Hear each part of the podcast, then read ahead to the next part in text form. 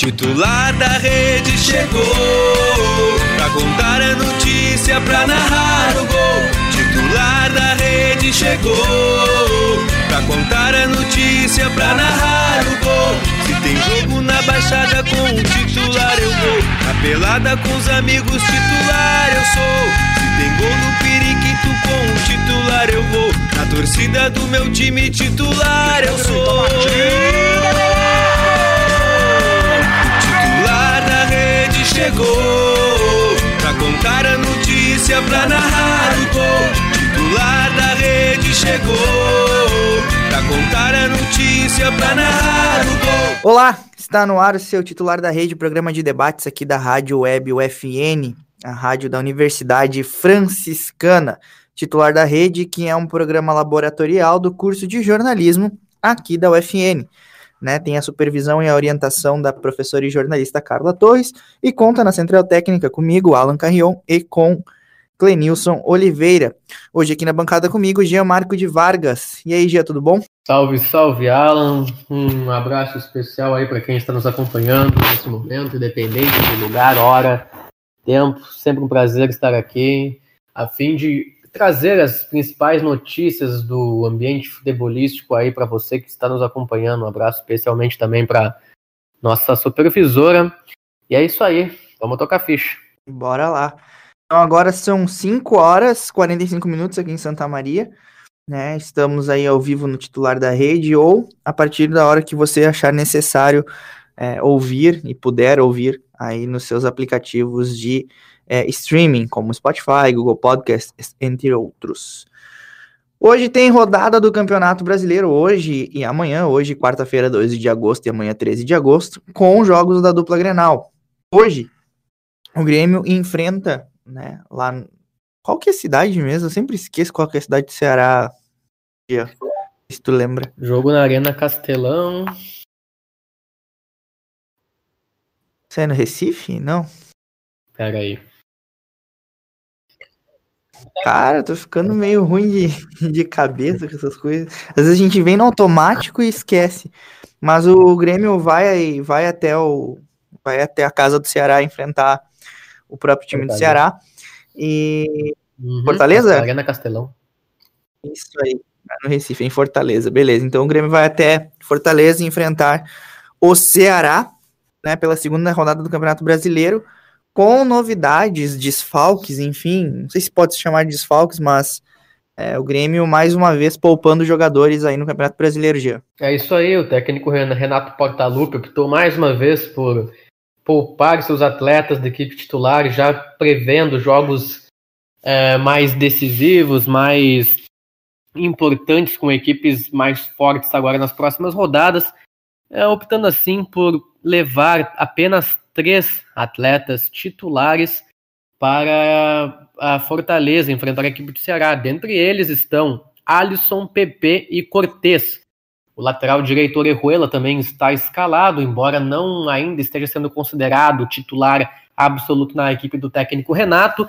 Também viajou com o tricolor e estará à disposição aí para compor o elenco nestes 90 minutos disputados hoje. Ademais, outros, outros atletas que também compõem o elenco e foram com a delegação até o estado do Ceará são os goleiros Paulo Vitor, Júlio César e Breno, os zagueiros David Braz, Rodrigues e Juan, a dupla de laterais Orejuela e Cortez, os volantes Lucas Silva e Darlan, e os meias e dentre os meias e atacantes Tassiano, Isaac, Patrick, Thiago Neves, Rildo, Alisson, Guilherme Azevedo, Fabrício e PP.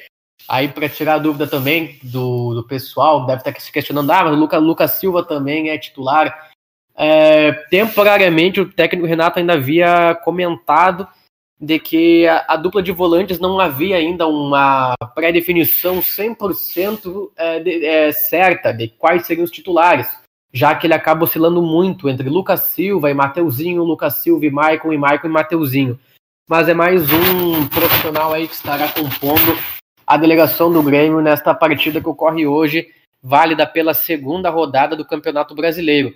Lembrando também que o centroavante Luciano não viajou, Ele que está envolvido numa negociação aí do tricolor gaúcho com o tricolor paulista, com o São Paulo, em uma possível troca que possa acabar ocorrendo aí entre o centroavante gremista Luciano e o ponta esquerda Everton, do atualmente do São Paulo, ele que já foi jogador do Flamengo anteriormente, pode acabar chegando aos Pampas Gaúchos para fortificar um pouco mais o setor esquerdo de ataque do Grêmio. Uh, sendo assim, o, já fica marcada a busca por um ponta esquerda para tentar, entre aspas, suprir a ausência do Everton Cebolinha, mas do mesmo modo também acaba pesando né, a contratação de um centroavante agora a uma posição que o próprio Renato e o Romildo Bolzan Júnior, de presidente do Grêmio, já haviam cogitado que estariam enfatizando uma busca no mercado.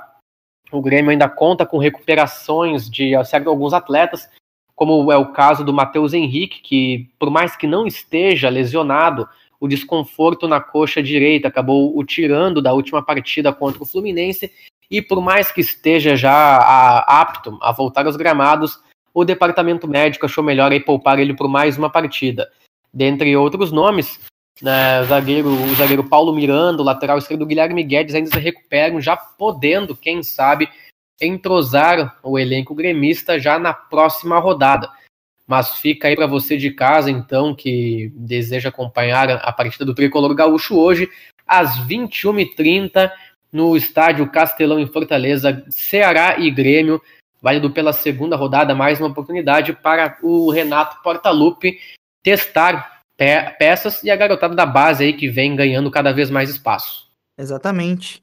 Né, o provável time do Grêmio, como o Gia já falou, e Paulo Vitor, Orejuela, Rodrigues, Davi, David Braz e Cortez, Lucas Silva, Darlan, Alisson, Tassiano, IPP e Isaac, né, o garoto Isaac. Já o Ceará vai com o experiente Fernando Praz, lateral Samuel Xavier, Luiz Otávio e Klaus, esse, aquele mesmo que jogou no Internacional, né, na dupla de zaga, e também finaliza aí o sistema defensivo com o lateral Bruno Pacheco. Volantes, Fabinho e Charles, ambos ex-Inter.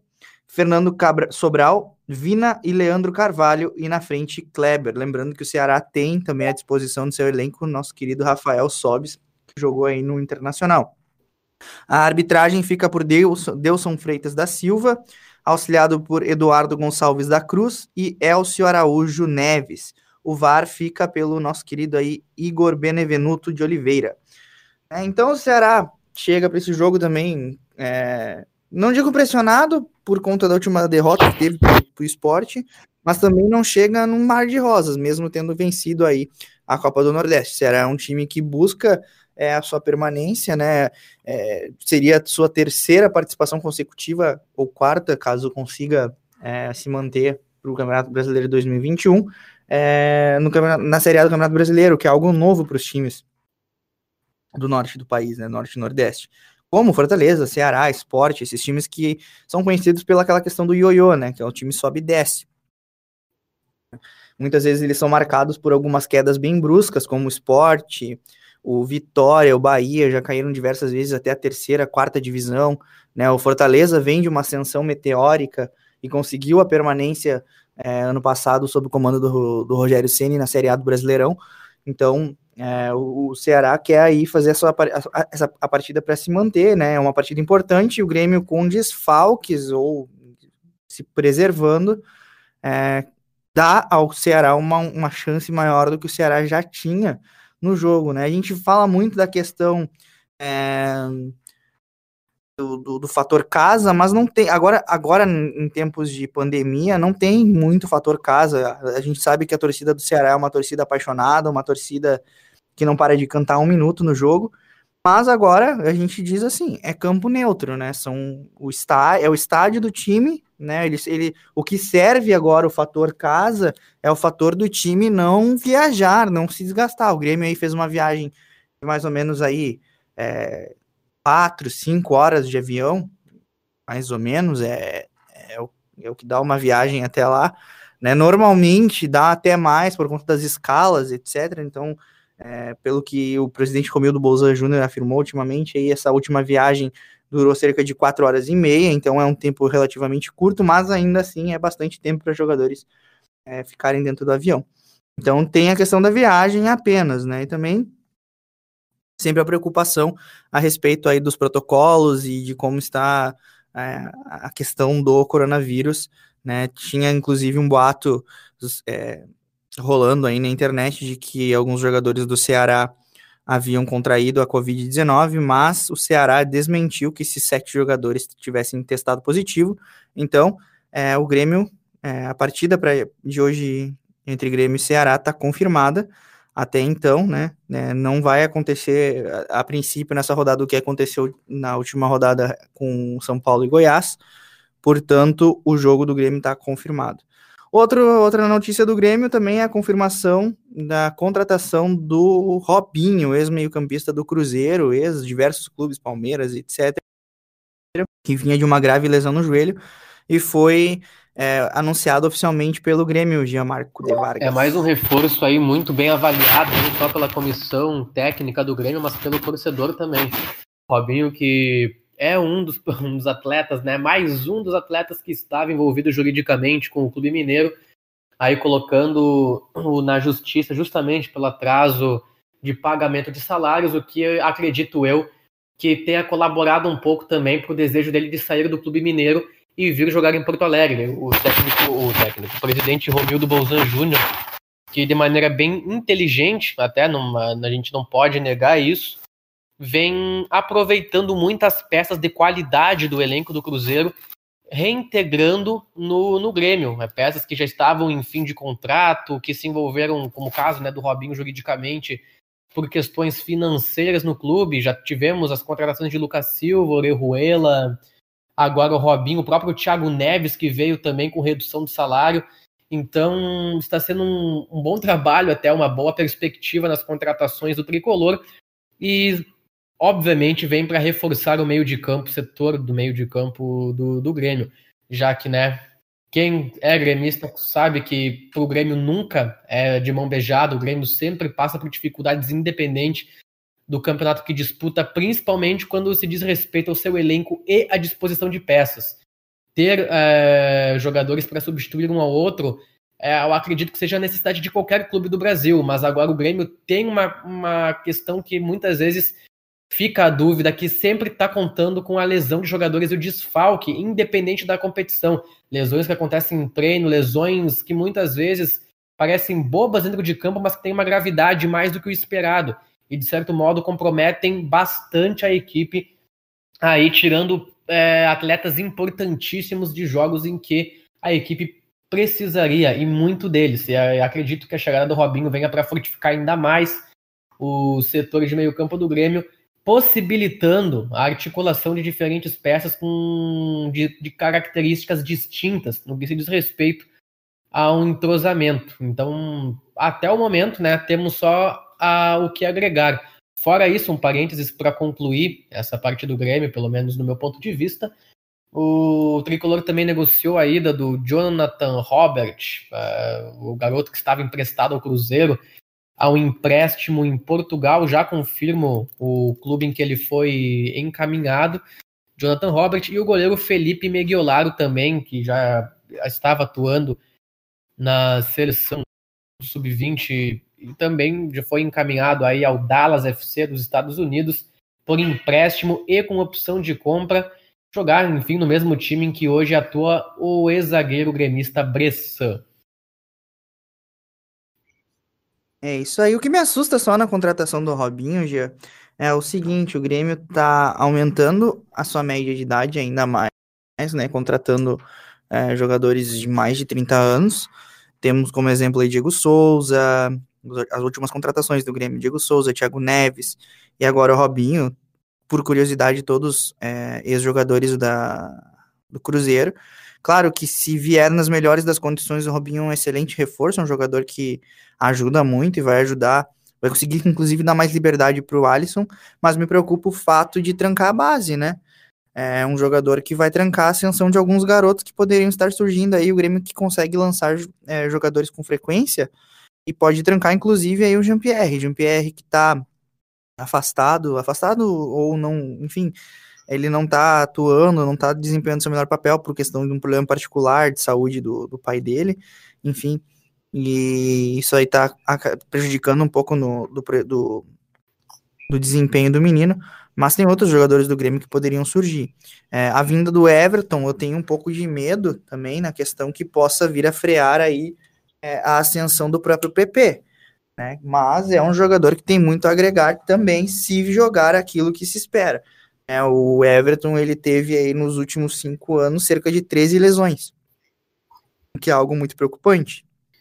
Então, é, a gente tor é, torcemos assim que, as, que essas contratações dê certo pro Grêmio, mas eu acho que pela idade dos jogadores, é, pelo contexto que estão sendo feitas essas contratações, elas preocupam um pouco.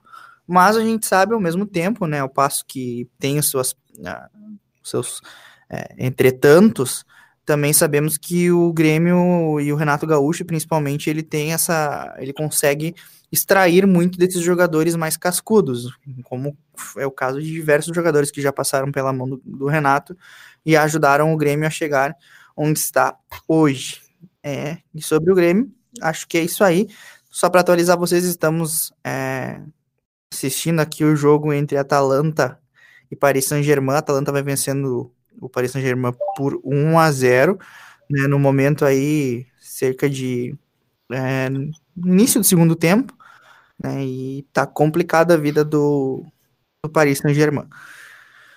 O Internacional entra em campo amanhã no Beira-Rio às sete e meia contra o Santos, o Peixe, né? O Alvinegro Praiano vem ao Beira-Rio para enfrentar o Internacional. O Internacional que provavelmente vai com a sua escalação titular, aquela que o Cudê acertou o time nos últimos, nos últimos jogos, exceto o Grenal, né? Com Marcelo Lomba, Saravia, Vitor Cuesta, Bruno Fux, é, Moisés, aí fica a dúvida, né? É, Musto ou Rodrigo Lindoso, Marcos Guilherme, Gabriel Bosquilha, Mar, é, Marcos Guilherme, Gabriel Bosquilha, Thiago Galhardo e Nilson e Paulo Guerreiro, né? Seria esse a meia cancha internacional. A princípio é isso aí, né? Ah, então, eu acredito muito aí que Internacional tem uma, uma, uma boa participação, porque eu creio muito, assim, Gia, eu não sei se tu vai concordar comigo, que o que tá travando o Inter de avançar é muito essa questão do Grenal. Né, eu acho sim que o Internacional tem partidas que não joga bem, como foi o fato, como foi o caso contra o Coritiba, mas é um time que não sente tanto jogo como sente um Grenal. Então eu acho que o Internacional não vai sentir tanto o jogo contra o Santos, e creio que o jogo é muito mais perigoso para o Santos, que vem aí é, mergulhado numa crise, né, Gia? Não, principalmente, uh, sem sombra de dúvidas, concordo contigo.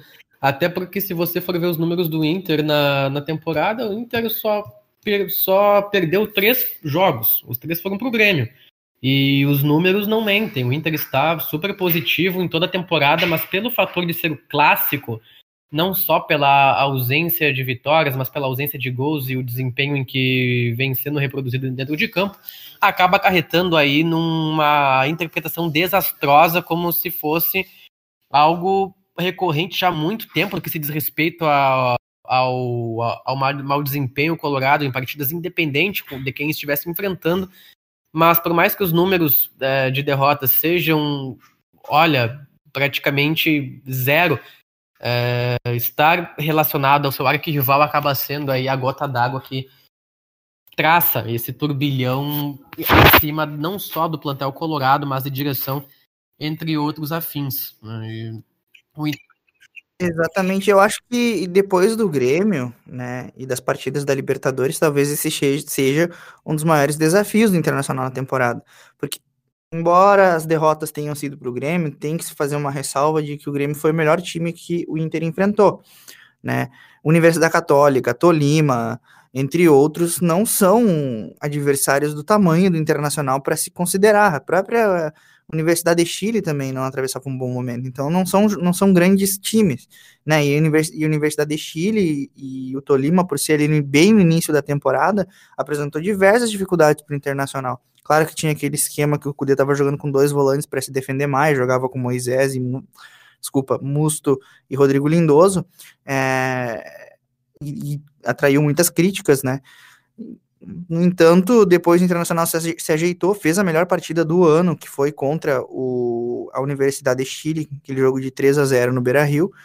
E depois disso teve aí o início da pandemia, o futebol parou, e quando voltou, o Internacional fez duas atuações muito boas que foi, foram contra times fracos, né? Que é o Esportivo e o Aimoré.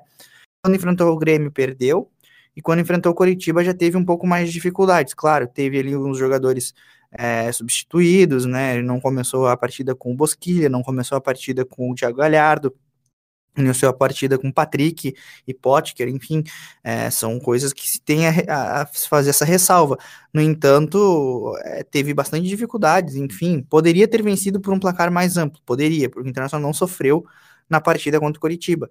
Mas é necessário, sim, né? Nem é, nem é tudo terra arrasada e nem tá tudo tão bem. Então, acredito que o Internacional possa melhorar. Né? O Santos, afinal, aí atrasou também a documentação do Yuri, Yuri Alberto e o jogador ainda não está é, disponível no BID, então provavelmente não vai ser relacionado para a partida de amanhã. É, então não vai ter a estreia desse jogador. O, o Internacional apresentou também é, o zagueiro Lucas Ribeiro, que vem do Hoffenheim, né, um jogador que foi lançado pelo Paulo César Carpegiani no Vitória na temporada de 2018, foi uma das maiores revelações da equipe baiana, talvez uma das maiores vendas do Nordeste aí, e foi contratado por empréstimo pelo Internacional, provavelmente ele vai ser aí o, o substituto do Bruno Fux, que está em negociações com equipes da França.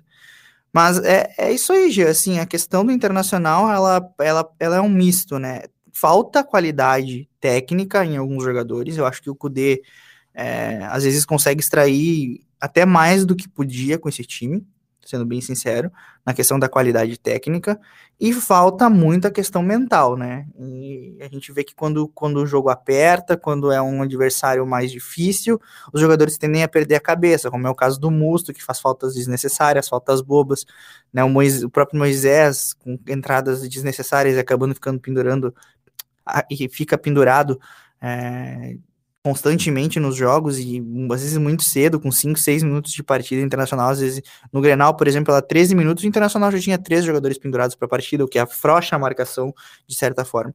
Então, é, eu creio aí que o Internacional vai vencer sim o Santos, mas também não creio numa partida muito fácil, já.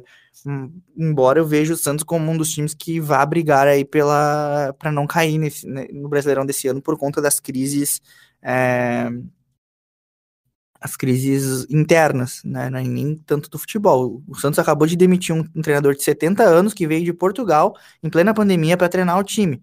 Era uma total falta de consideração, uma total falta de respeito. Fica aí numa dívida com o Gesualdo de pelo menos 7 milhões de reais. O Santos que já está afundado em dívidas, um, um, Santos que eu não sei o que aconteceu com a gestão. É uma gestão que vendeu o Rodrigo, que para o Real Madrid por uma bagatela enorme de dinheiro, não vou saber, não, não tenho a informação aqui de quanto foi esse essa venda, vendeu o Neymar para o Barcelona menos de 10 anos. Enfim, é, é, tá complicada a situação do, do Santos já.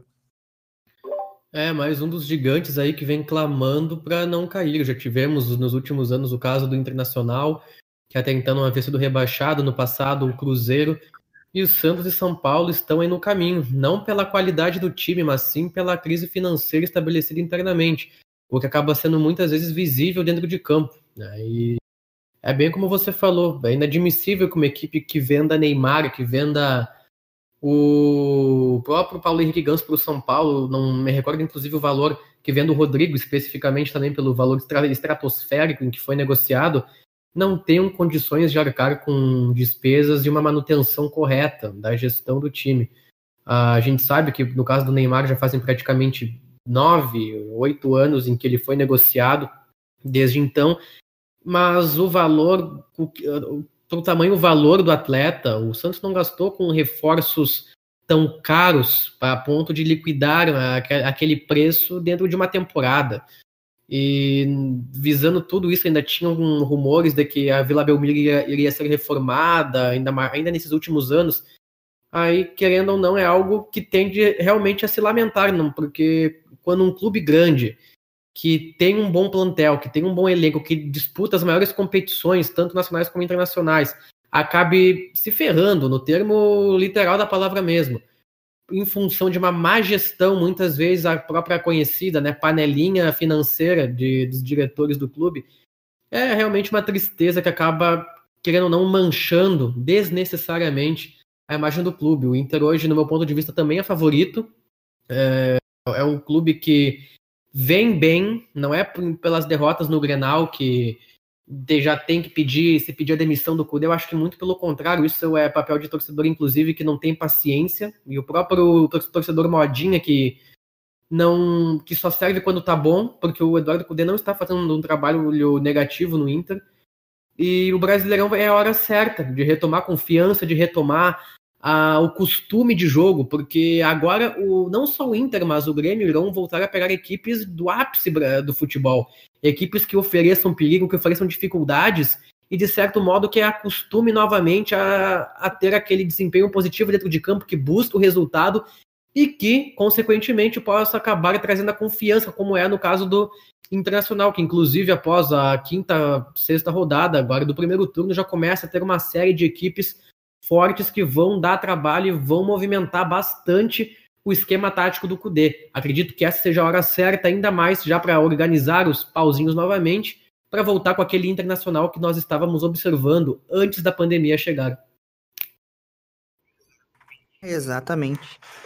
Então, agora aí chegando no nosso no fim do nosso titular da rede de hoje, a gente volta na sexta-feira para repercutir a rodada né? E torcendo aí por uma vitória da dupla Grenal. Lembrando também que na Série B tivemos vitória do, do Juventude e empate do Brasil de Pelotas com a Ponte Preta Juventude, que é o líder da Série B até o momento. Né? E o Cruzeiro também venceu suas duas partidas e agora está com zero pontos. Né? Explicando por quê, porque o Cruzeiro iniciou o campeonato com menos seis por conta de uma, é, uma pena imposta aí pela FIFA pela questão do, financeira do Cruzeiro, suas dívidas, enfim. E existe aí a possibilidade de uma outra ação contra o Cruzeiro que pode resultar no rebaixamento do Clube Mineiro para a Série C do Campeonato Brasileiro. Então, a gente está falando aqui de más gestões, olha, olha o que, que, pode acontecer com um dos gigantes do nosso futebol, bicampeão da Libertadores, ex-campeão da Copa do Brasil, é, tetracampeão brasileiro, então é um grande time brasileiro aí que tá, tá, tá correndo perigo, né? E tá correndo um grande perigo de passar o centenário que é o ano que vem, o centenário do Cruzeiro, na Série B. Né? É um perigo iminente, um perigo real que o clube mineiro está sofrendo enquanto é, o seu arquirrival está nadando de braçadas. Isso me lembra muito a questão Grenal em 2017, 2016, 2017, em que o Internacional estava afundado e o Grêmio nadando de braçada sendo campeão da Copa do Brasil, posteriormente campeão da Copa Libertadores, campeão da Recopa, campeão gaúcho e o Internacional amargando vice da Série B.